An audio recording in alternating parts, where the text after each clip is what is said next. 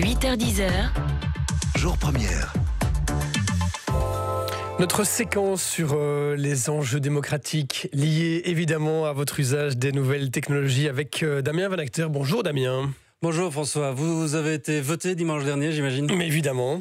Vous avez donc voté pour un homme, Mhm. une femme politique, vous avez voté pour un programme ou un parti, bref, vous avez fait votre devoir de citoyen et à votre niveau, votre choix aura un impact sur l'avenir de votre commune, de votre patelin, de votre rue. Je peux vous poser une autre question? Allez-y. Est-ce que vous avez déjà dû voter pour autoriser Airbnb à louer des chambres dans votre commune? Ou bien pour autoriser Waze, l'application GPS, à détourner du trafic vers une rue ou vers une autre en fonction des bouchons Eh bien non, évidemment.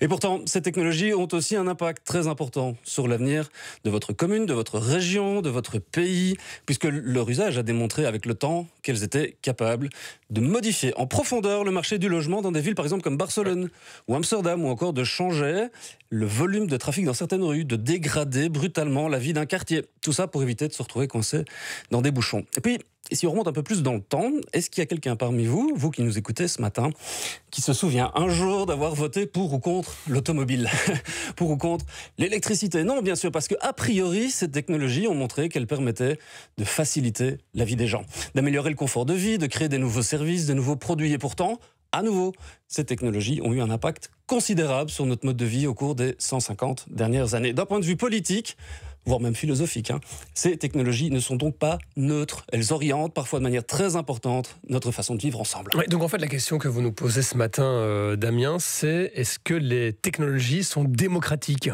Oui, tout à fait. Il y a 15 ans déjà, Richard Sclove se l'a posé dans un ouvrage devenu une référence en la matière intitulé Choix technologique, choix de société. Euh, c'est vraiment devenu une référence hein, à propos des institutions non élues qui structurent nos vies. Comme le souligne le site Mais où va le web Cette question de la démocratie technologique, elle est plus que jamais au cœur de notre actualité. Alors non, disons-le tout de suite, la technologie n'est pas démocratique. Mais la bonne nouvelle, c'est qu'elle pourrait le devenir. J'y reviendrai plus loin. En fait, la nature humaine étant ce qu'elle est, l'homme aura toujours tendance à faciliter le choix justement facile ou à tenter de détourner une technologie de son euh, usage normal à son, à son usage personnel, à son profit personnel plutôt qu'à le mettre au service de la collectivité. Prenez l'exemple de Facebook, on en parle depuis ce matin. hein. Si on remonte au début de ce réseau social, est-ce que à vous, François, si on avait posé la question, êtes-vous pour ou contre le fait de retrouver votre copain de classe de sixième primaire, ou bien pour ou contre le fait de pouvoir garder le contact avec votre cousin hein, parti à l'autre bout du monde, est-ce que vous auriez répondu non?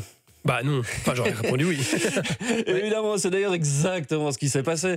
Par facilité, parce que cette technologie nous rendait un service que personne jusque-là n'avait été capable de nous rendre avec autant de soin et de précision, nous avons accepté collectivement qu'elle utilise nos données, principalement pour nous cibler avec de la pub. Ouais, Mais est-ce qu'il y a quelque chose de mal à cela en soi finalement? Parce que euh, personne ne nous force à utiliser et à accepter les conditions générales de Facebook. hein. Facebook, ce n'est pas la, ce pas la démocratie, Damien. Non, mais la conséquence de cet usage, devenu euh, quasiment frénétique hein, en ce qui concerne Facebook, c'est que cette technologie a bel et bien eu une conséquence sur notre démocratie. Et son mode de fonctionnement, regardez ce qui s'est passé avec Cambridge Analytica, de nouveau, l'élection de Trump. C'est difficile après coup de vouloir légiférer sur une technologie qui s'est imposée d'elle-même.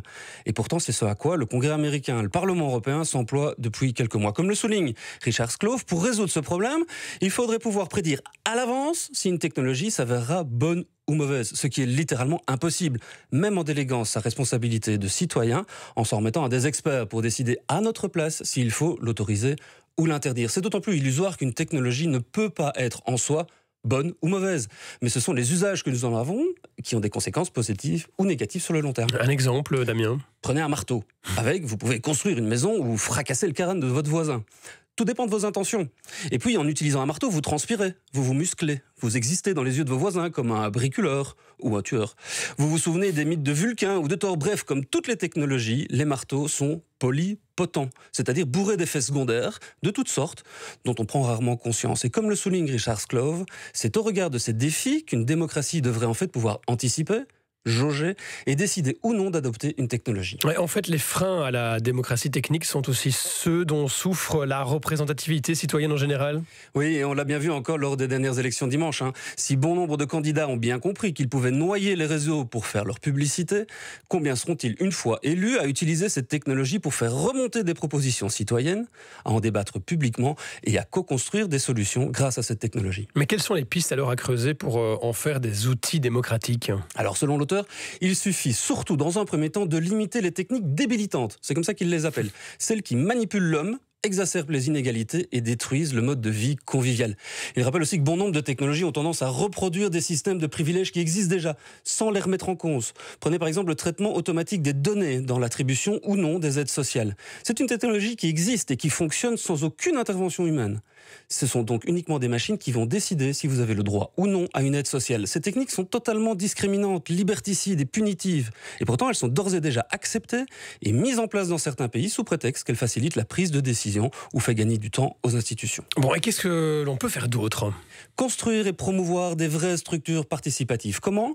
Pour Richard Sclove, les bons exemples à suivre se passent généralement et d'abord au niveau local avant de s'étendre si elles font leurs preuves. Et c'est ici l'exemple des associations qui militent pour une meilleure accessibilité des lieux publics pour les personnes handicapées. Elles ont fait un boulot colossal pour documenter les bonnes pratiques, les trucs, astuces, les aménagements utiles. Elles avaient peu de moyens, peu de soutien. Et pourtant, la façon dont elles ont agi en réseau a permis à de nombreuses villes de s'emparer de ces pratiques et de les rendre très concrètes un peu partout dans le monde. Mise à l'échelle de la participation citoyenne au processus démocratique, cela implique de sortir des logiques où les élus monopolisent la parole. Il faut tester, échouer et apprendre, chercher à compléter les structures existantes avec des mécanismes participatifs, comme au Danemark par exemple, avec des conférences de consensus. En fait, pour nos élections à nous en 2019, hein, le pire serait de continuer à penser que la technologie n'est pas politique, tout comme elle ne serait qu'un seul enjeu économique. Parce que dès que les citoyens en prennent conscience, ils peuvent alors questionner et remettre en cause les hiérarchies et les dogmes, et agir sur leur environnement en créant de nouvelles techniques qui pourront à leur tour s'avérer beaucoup plus démocratiques.